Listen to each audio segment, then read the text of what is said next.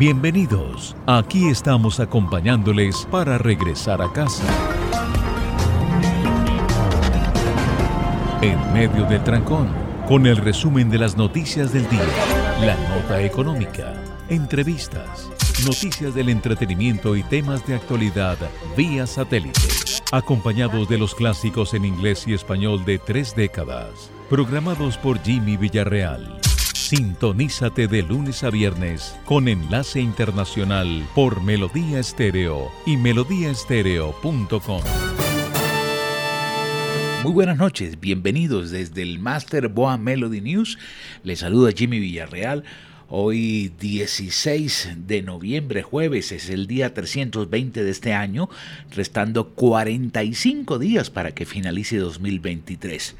Hoy se celebra el Día Mundial de la Intolerancia que fue proclamado por la UNESCO desde el año de 1995.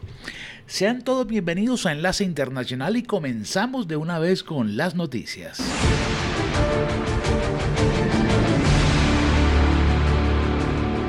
Resumen de noticias para hoy.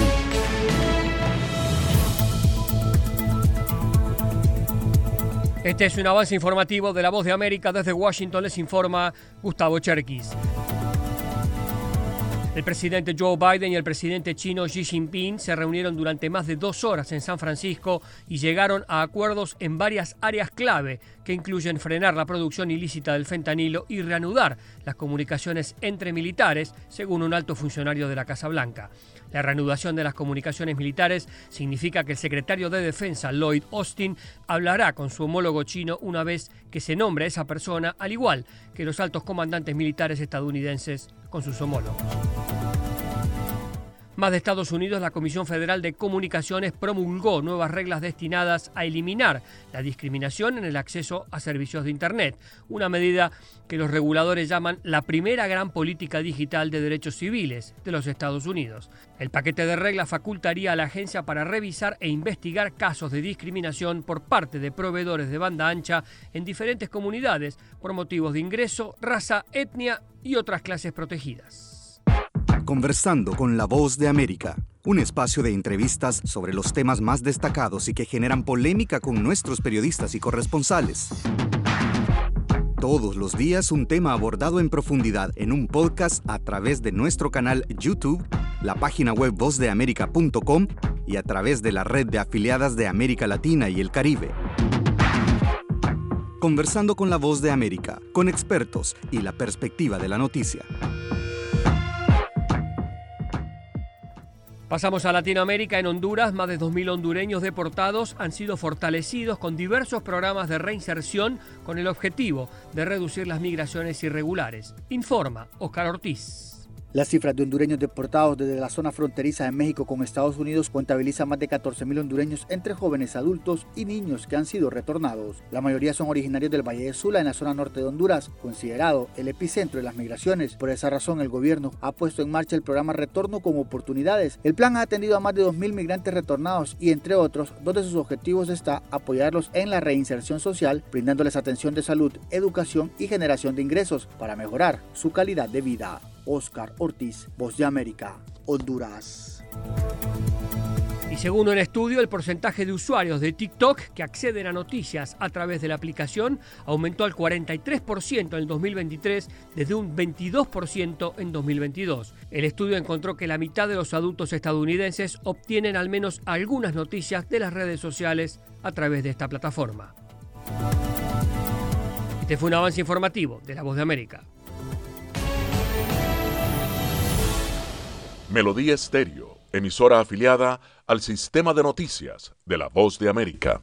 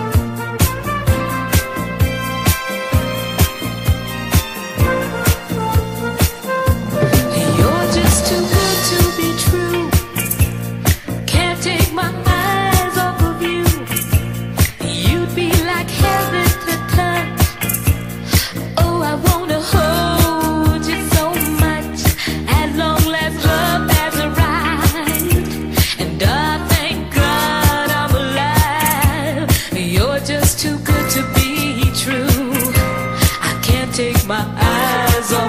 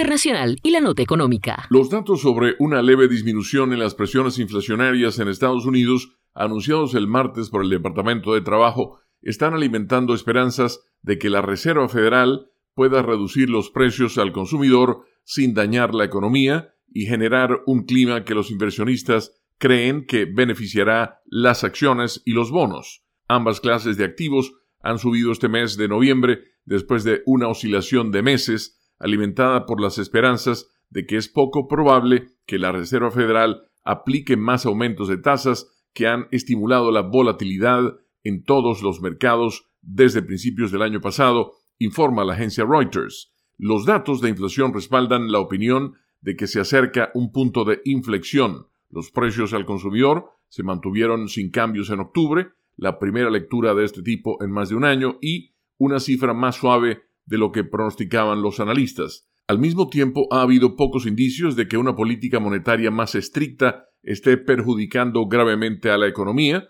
lo que respalda la idea de que los precios pueden enfriarse aún más sin perjudicar el crecimiento. El salto en los precios de las acciones estuvo acompañado por una ola de apuestas alcistas en los mercados de opciones sobre acciones de Estados Unidos a medida que los operadores aumentaron las apuestas sobre más ganancias y abandonaron posiciones bajistas. Eso coincide con las expectativas de cara a los datos. Según la encuesta mensual de Bank of America Global Research, el 76% de los gestores de fondos están convencidos de que la Reserva Federal ha terminado su ciclo de subidas de tasas frente al 60% en octubre.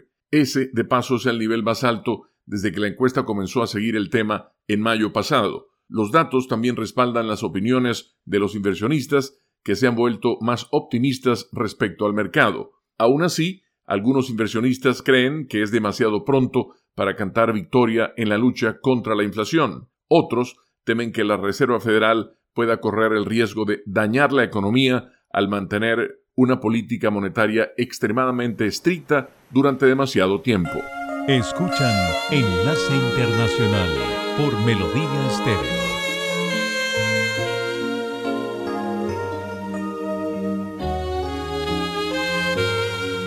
If I had to live my life without you near me, the days would all be empty. The nights would seem so long. I see forever oh so clearly. I might have been in love before, but I never felt this strong. Our dreams are young and we both know they'll take us where we want to go. Hold me now, touch me now. I don't want to live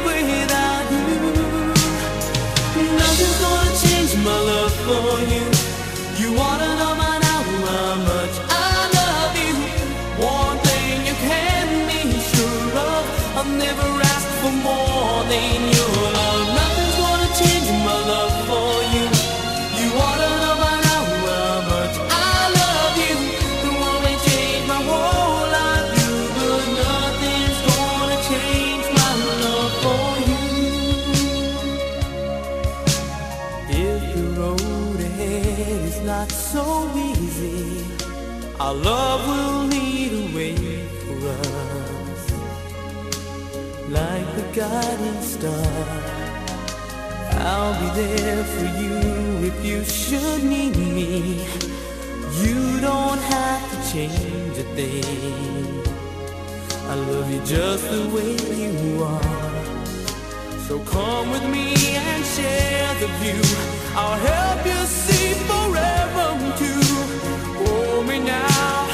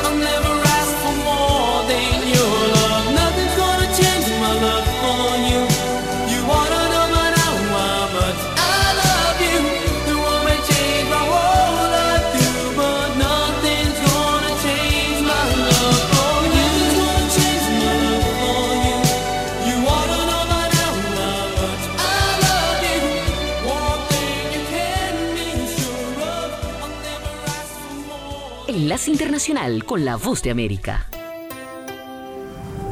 Desde Washington, conversando con la Voz de América.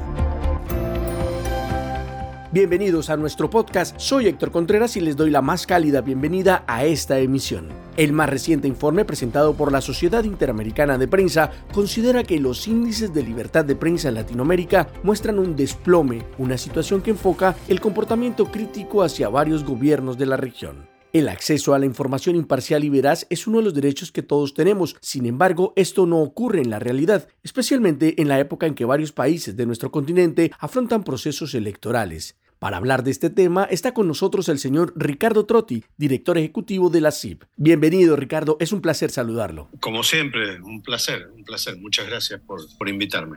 Bueno, entremos en materia. El nuevo informe presentado por la Sociedad Interamericana de Prensa habla de un desplome en los índices de la libertad de prensa en Latinoamérica. ¿Qué factores determinan esta situación? Bueno, creo que primero hay que aclarar que el desplome de este año viene con una tendencia a la baja en los últimos años, ¿no? Eh, segundo, creo que tiene que ver con el autoritarismo en muchos países que obliga a estar en la retaguardia a la prensa, al periodismo independiente. Vemos muchos presidentes de América Latina que están continuamente estigmatizando a periodistas y medios, por un lado. Es decir, hay, hay una confrontación mayor de la que había en el pasado entre prensa y poder público. A esto hay que sumarle que hay un problema gravísimo de acceso a la información pública, diría que en la mayor cantidad de países, y obviamente el tema de Nicaragua con el destierro de 222 presos políticos, entre ellos varios periodistas, el encarcelamiento de un par de periodistas en Cuba y el asesinato de siete periodistas en este año, todos los casos que permanecen en impunidad, tres asesinatos en en México y si a eso le sumamos una cantidad también de reporteros y fotógrafos que fueron secuestrados en Haití, aunque sí fueron liberados posteriormente, aunque uno de ellos fue asesinado, eh, vemos cómo todos los índices van recayendo. Creo que también tiene que ver todos los procesos electorales que se han vivido en América Latina o que se están viviendo. El caso de Argentina, eh, con un fuerte deterioro de, de la libertad de prensa, particularmente Ecuador, que incluso que el asesinato de, Villavicencio, uno de los candidatos que a su vez era periodista reconocido en el país, investigador, que ha destapado miles de casos de, corrupción, y un Bukele que sigue con, en El Salvador con un estado de excepción, eh, con cierta confrontación también con la prensa. Yo diría que tiene que ver mucho con, con la falta de acceso también a la información pública, así que todo, todos estos índices eh, o estos problemas y desafíos entre poder público, poder privado, la generalidad de la crisis económica de los medios de comunicación, es decir, el cierre de medios de comunicación en varios países, ello, eso lleva a un declive de la libertad de prensa y la libertad de expresión en el continente. Desde su perspectiva, ¿cómo califica el panorama de la libertad de prensa en Estados Unidos?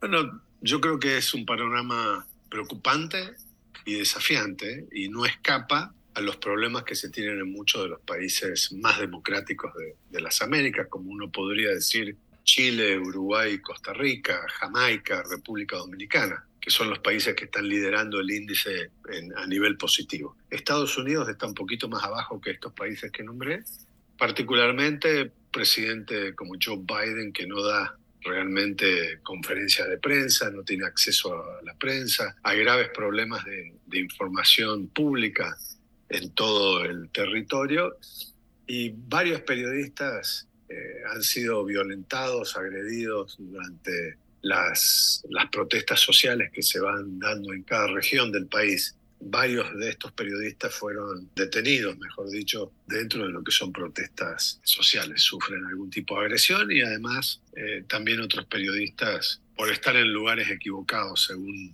la policía. Así que hay, hay, un fuerte deterioro de la libertad de prensa en Estados Unidos cuando uno ve la relación entre policía, prensa, dentro de los conflictos sociales. Reiteradamente vemos a Venezuela eh, con uno de los mayores problemas de libertad de prensa en la región. ¿Usted cree que los acuerdos de Barbados podrían mejorar la situación de los comunicadores en Venezuela? Deberían, deberían esos acuerdos ser parte de, un proceso de apertura mayor para que haya elecciones libres. Sabemos que pese a los acuerdos, el gobierno de, Venezuela es totalmente reticente a, a, la libertad de los procesos electorales y por ende a la libertad de la justicia y por ende a la libertad de expresión y libertad de prensa. Va a ser difícil, y ya se está viendo en la práctica, que el gobierno tenga la apertura que demandan los acuerdos, porque también nosotros hemos puesto como condiciones, y creo que están en los acuerdos, de que sean devueltos a sus dueños los medios robados. Es decir, no estamos hablando de medios confiscados. En, en una confiscación o en una expropiación siempre hay una remuneración que nunca es equitativa, pero es una remuneración al fin para el medio que ha sido eh, dañado. En este caso se tratan de robos, porque no, no hay otra forma de expresar lo que el gobierno de Venezuela a través de Conatel hace para cerrar licencias operativas de radio y televisoras y lo que ya ha hecho para dejar eh, sin ningún atisbo de recuperación en los medios independientes impresos, es decir, se ha tirado por, por la borda todos los medios recuperar esos medios, desde RCTV, a, que fue ya confiscado hace una década o más, una década y media o dos, al Nacional para que se devuelva el edificio propio del, del medio y a tantos otros medios que han, el gobierno ha desaparecido y ha robado y confiscado sus equipos, creo que no va a ser tan fácil, un, proceso muy difícil. Creo que va, va a haber un momento de, de inmunidad, de impunidad para el gobierno, como lo hubo en la época de la piñata nicaragüense, que el gobierno nunca devolvió lo que había robado. Según el nuevo índice de Chapultepec con el que la Sociedad Interamericana de Prensa mide la libertad de, expresión, algunos países como México y Brasil aparecen en un puesto muy alto de este ranking. ¿Qué es lo que está ocurriendo? ¿Cómo evalúa la CIB eh, esta, esta situación? Bueno, yo creo que en Después del gobierno de Bolsonaro en Brasil hubo un espacio mayor de apertura a la libertad de prensa, no hay confrontación a diario como si lo había con el presidente Bolsonaro, entonces eso eh, evidencia un mejoramiento de Brasil en la escala del índice. Por el lado de México creo que cayó, eh, sobre todo por la agudeza del presidente AMLO de confrontar continuamente con los medios y los periodistas independientes. Nosotros desde la CIP siempre hemos advertido al presidente que lo que él no considera en las mañaneras que la estigmatización en contra de los periodistas lleva a incentivar a multitudes, partidarios, fanáticos de Morena o del propio presidente para tener impunidad e ir en contra de la prensa. Entonces la estigmatización siempre decimos que incentiva la violencia física directa, ¿no? Y por el otro lado, también en México se dieron este año espionajes de parte del gobierno a través de Pegasus y por otro lado el gobierno nunca pudo resolver muchos de los casos que todavía permanecen impunes y mantiene sin recursos profesionales y económicos al sistema de protección de periodistas que ya existe desde hace años, pero da la apariencia que es un sistema creado en forma demagógica para hacer ver un avance, pero en realidad no, está demostrando mucho. Según este mismo informe de Chapultepec, demuestra que República Dominicana es un caso de éxito en la región. ¿Qué es lo que está ocurriendo allí? Bueno, primero dos cosas. Hay una confrontación menor de lo que había antes en República Dominicana entre el gobierno y la prensa. Hay mayor acceso a la información pública. Eh, hay una nueva ley para temas de regulación de, contenidos en redes sociales para proteger la libertad de expresión de los usuarios. Y diría que no hay, como en otros países, como en el caso de México, Honduras, Guatemala, Haití, Perú, un sistema político que oprime a la prensa, pero también un crimen organizado como en Ecuador que va en contra, en contra de, de las denuncias de los periodistas con agresiones físicas y hasta asesinatos. ¿no? En República Dominicana nada de eso está surgiendo. Hay algunos problemas de libertad de prensa, pero son menores cuando uno los compara con lo que está sucediendo en un país, ¿no? Y bueno, el índice marca eso también. Tal vez República Dominicana eh, no mejoró mucho de lo que era el año pasado, que también mantuvo una muy buena posición en el índice, pero a veces quiere decir que los, los países que estaban arriba en el índice han tenido problemas y han caído, ¿no? Como el caso de, de Chile, de Uruguay, de Jamaica, que se ve un leve retroceso, pero no quita que son países con un respeto amplio de la libertad de prensa. Como bien lo resaltaba usted hace un momento, muchos países de la región, incluyendo Estados Unidos, están en época electoral. ¿Qué pueden hacer o qué puede hacer la sociedad civil para acceder a información de calidad en medio de tanta manipulación? Bueno, yo, yo creo que primero tenemos un grave problema agravado por las redes sociales o por los algoritmos de las redes sociales, con muchos estudios académicos donde uno puede leer, observar cómo la gente continuamente dentro de las redes se polariza, ¿no? ya sea eh, porque hay propaganda política de los gobiernos o de los partidos políticos para que la gente se incentive en la, en la polarización. Así que ese es un problema grave. Hay que resolver todos estos problemas de transparencia de la publicidad y la propaganda política en redes sociales. Los algoritmos juegan un papel muy especial, como se ha demostrado. Las redes sociales, las plataformas son muy permisivas eh, a toda la propaganda electoral y sobre todo a, las influencias electorales a través de la propaganda, utilizando los, los, los incentivos de los algoritmos que hacen que la gente esté totalmente sesgada, porque recibe material según sus gustos y no tiene una actitud crítica eh, para buscar mayor información. Creo que lo, lo, más importante es continuar con la alfabetización mediática y digital para conocer este tipo de problemas, para resaltarlos, para denunciarlos y hacer que la gente busque o trate de buscar información fidedigna a través de los medios de comunicación eh, estables y que han demostrado, pese a que pueden tener alguna eh, visión ideológica de alguna forma, son los medios de referencia en cada uno de los países a los que habría que consultar, ¿no? Llámese los grandes medios, eh, medios pequeños, pero que uno reconozca que dentro de su marca tratan de hacer un periodismo neutral eh, y hacer pensar a la población. Muchas gracias al director ejecutivo de la CIP, Ricardo Trotti, por poner en contexto la difícil labor de los periodistas en Latinoamérica, un territorio donde los problemas sociales y políticos hacen que el acceso a la información libre sea cada día más complejo. A ustedes, oyentes, gracias por acompañarnos en este nuevo episodio de nuestro podcast Conversando con la Voz de América. Les recuerdo que pueden encontrarnos todos los días en nuestro perfil de YouTube o en nuestra página web vozdeamerica.com. Hasta pronto. Ahora, las noticias de Colombia y el mundo llegan a www.cdncol.com. Somos cadena de noticias y el portal digital de las Américas. Noticias, deportes, salud, entretenimiento, análisis, América Latina y el mundo, radio y televisión en vivo, cadena de noticias. Cadena Enlace Internacional. Una hora con el mundo por Melodía Estéreo y melodíaestéreo.com.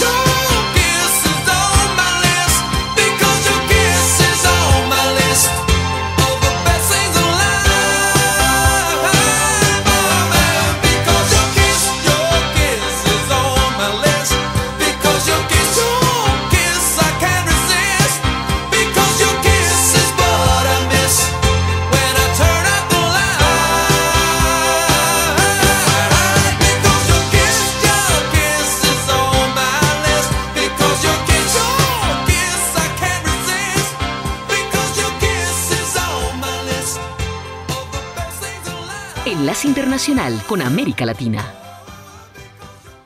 Indígenas han reportado en los últimos días la propagación de incendios forestales que avanzó peligrosamente hasta sus viviendas, en algunos casos perdiendo todo y obligándolos a evacuar, mientras el fuego continúa arrasando con la flora y la fauna en la zona. Hay emergencia en varias regiones del país, sobre todo en Santa Cruz y en las comunidades más afectadas como Rurrenabaque en el departamento de Beni y San Buenaventura en La Paz, desde donde Gonzalo Oliver, presidente de la Central de Pueblos Indígenas, relató a La Voz de América las condiciones difíciles que están atravesando apareciendo nuevos focos de calor, nos ha reportado las comunidades de necesidades en cuanto a alimentación para hacer las ollas comunes. Todavía no es suficiente la ayuda que ya ha mandado el gobierno, no requerimos mayor ayuda por el tema de la magnitud de este incendio, en algunos casos poniendo en riesgo ya las áreas urbanas de nuestras comunidades.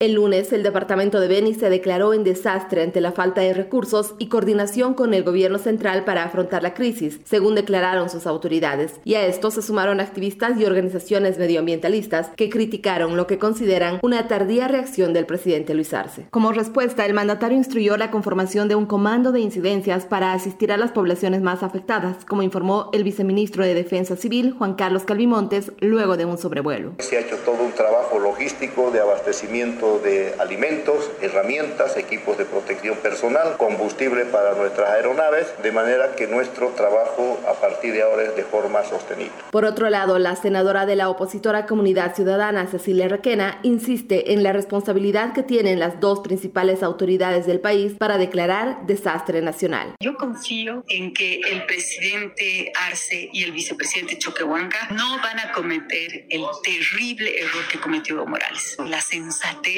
llama a estas personas a pedir ayuda internacional. En esta semana, movilizaciones ciudadanas tomaron las calles del país para pedir acciones urgentes en defensa del medio ambiente, en rechazo a la minería ilegal y las leyes denominadas incendiarias, que aseguran son permisivas para actividades de quema que están propagando los incendios. Datos oficiales indican que en lo que va del año más de 3 millones de hectáreas se consumieron, aunque el gobierno recalca que la cifra es menor a gestiones pasadas. Fabiola Chambi, Voz de América, Bolivia. Con la Música.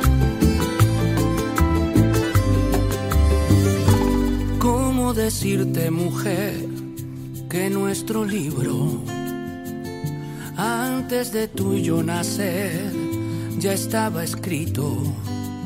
Ay, ¿cómo explicarte, mujer, lo inexplicable?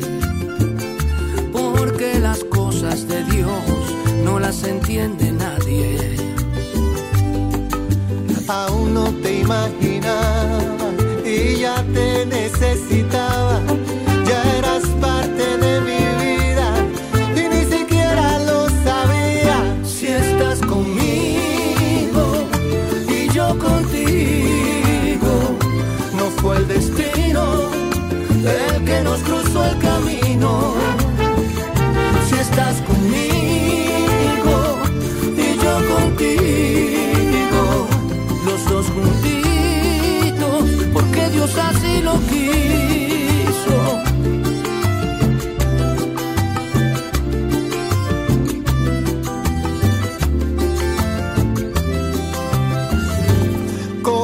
Decirte, mujer, que mi costilla, antes de tuyo nacer, ya no era mía? Lo que te puedo decir, cariño mío, antes del amanecer vivía solito. Aún no te imaginaba y ya te necesitaba.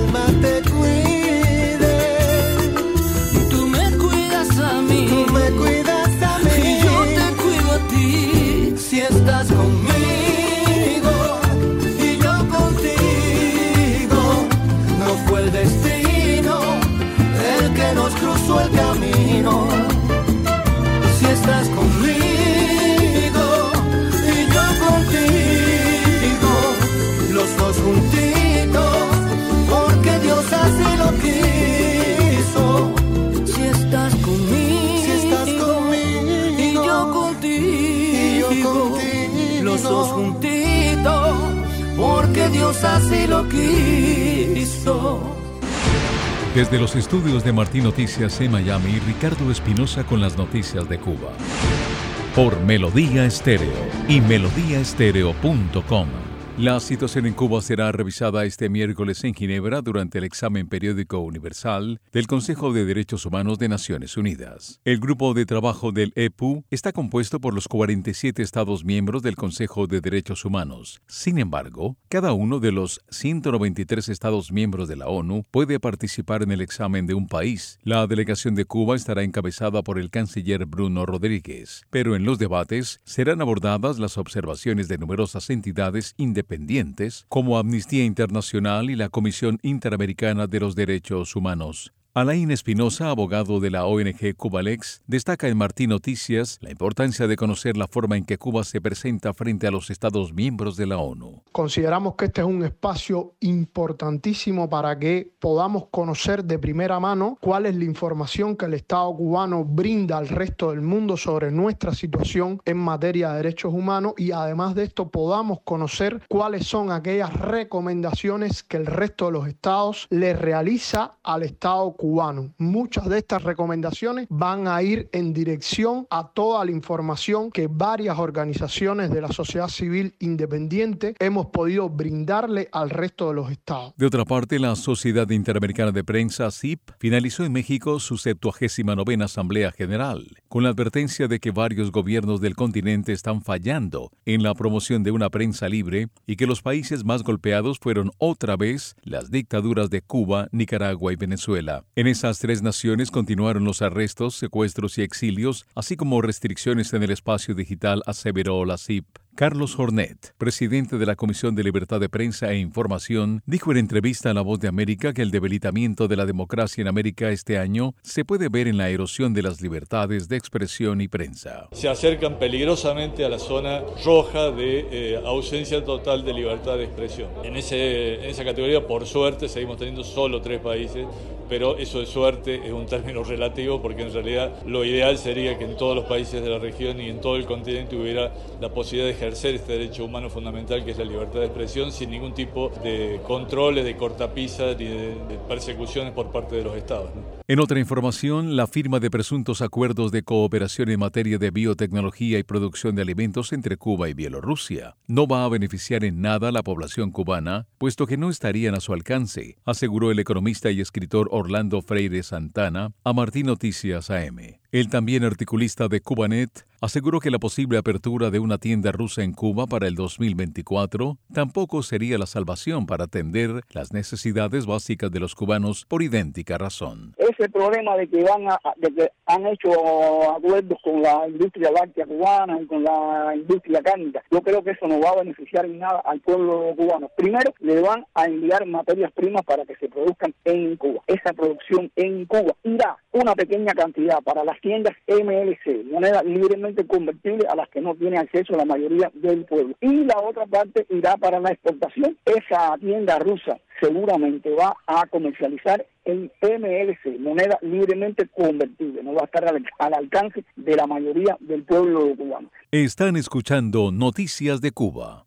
La salud del campeón olímpico Alberto Juan Torena se habría deteriorado significativamente, dijeron al medio independiente Cubanet fuentes cercanas al entorno del exatleta. Juan Torena tuvo un nuevo problema de salud y convalece en su casa en silla de ruedas y con dificultades para hablar precisa la información. Y en la nota de entretenimiento, el trompetista cubano Arturo Sandoval recibió en Sevilla, España, el premio a la excelencia musical de Latin Grammy 2023, junto a otras destacadas figuras. Arturo Sandoval dedicó el premio a su esposa y quiso recordar a todos aquellos que, al igual que él, provienen de entornos humildes y enfrentan desafíos en su camino. A todos aquellos que al igual que yo provienen de entornos humildes y enfrentan desafíos en su camino, quiero decirles que nunca dejen de soñar. Los eventos del Latin Grammy 2023 concluirán este jueves 16 de noviembre con la gala de premiaciones. Más de una quincena de músicos cubanos aparecen entre los nominados, entre ellos Chucho Valdés, Paquito de Rivera, Pablo Milanés, Camila Cabello y Omar Portondo. En la gala de la vigésimo cuarta entrega anual actuarán estrellas como Maluma, Rosalía, Shakira y Sebastián Yatra. Pasaron las noticias de Cuba desde los estudios de Martín Noticias en Miami. Soy Ricardo Espino. Cadenamelodía.com Radio de Talento.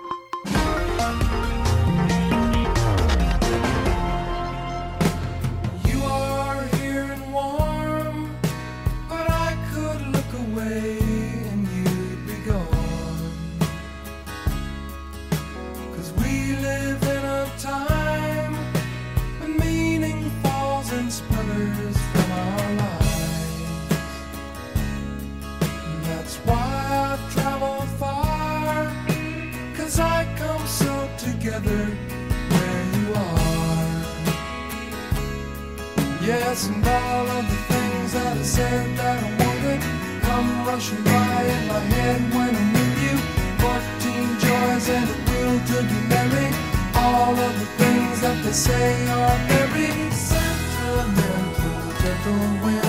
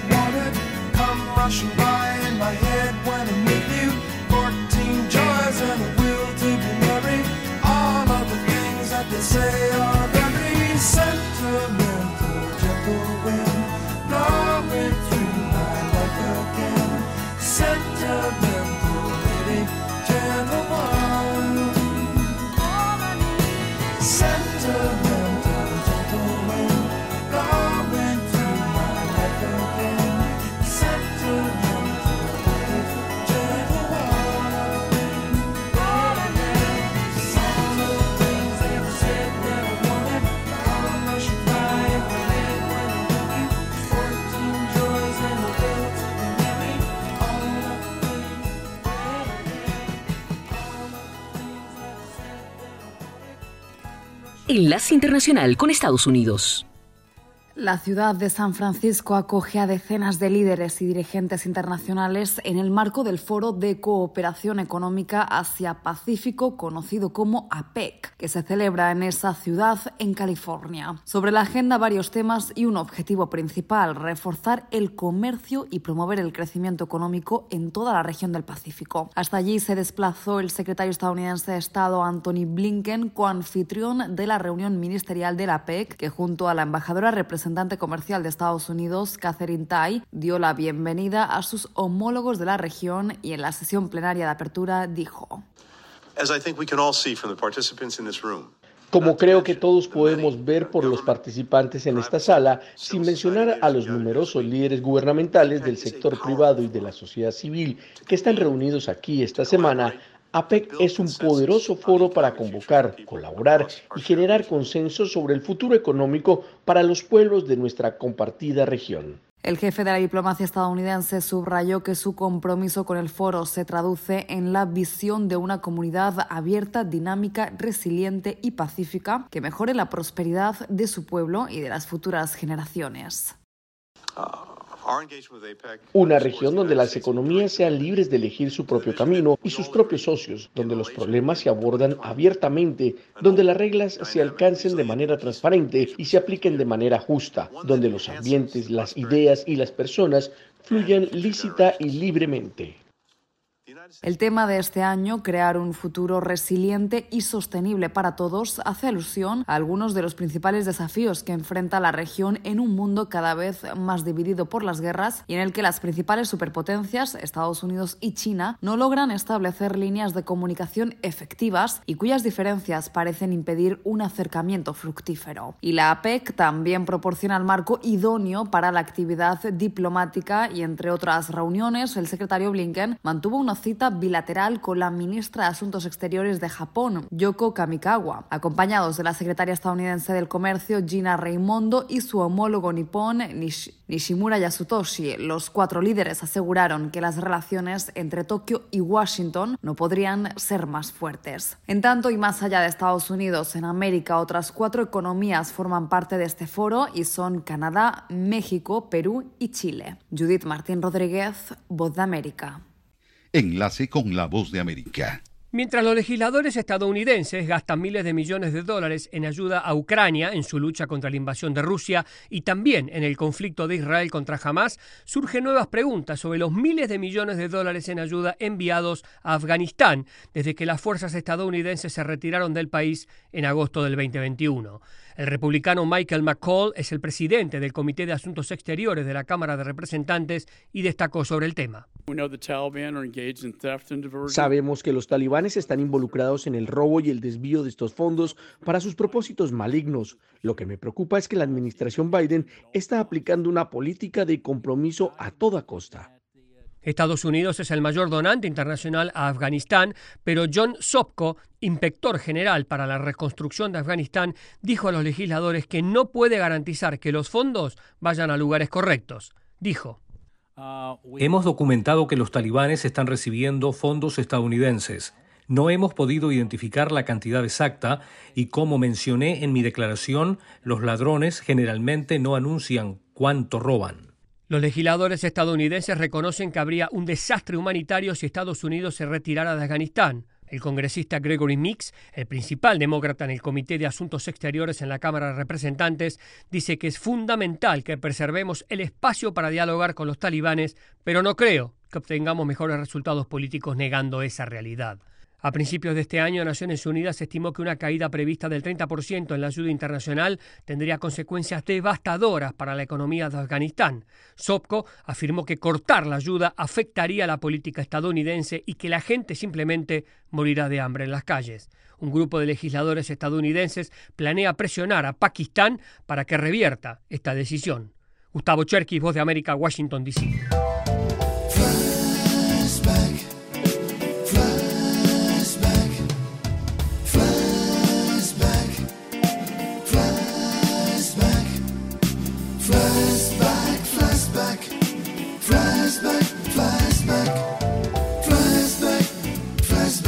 Flashback con Jimmy Villarreal. Saludos amigos de Melodía y melodíaestéreo.com. La canción que presento se llama Is This Love. Es una canción de la banda norteamericana Survivor que fue realizada en octubre del año de 1986. Fue el primer sencillo lanzado básicamente en el mes de octubre del álbum llamado With Second Count de la agrupación Survivor.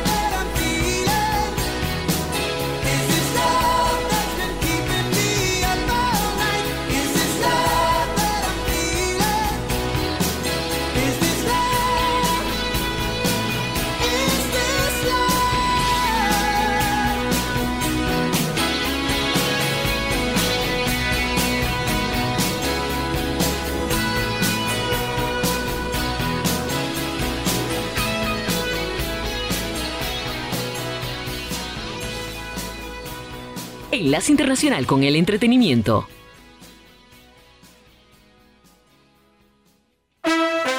El fruto prohibido objeto de deseo. Alejandro Escalona le saluda desde Washington. Esta es la voz de América.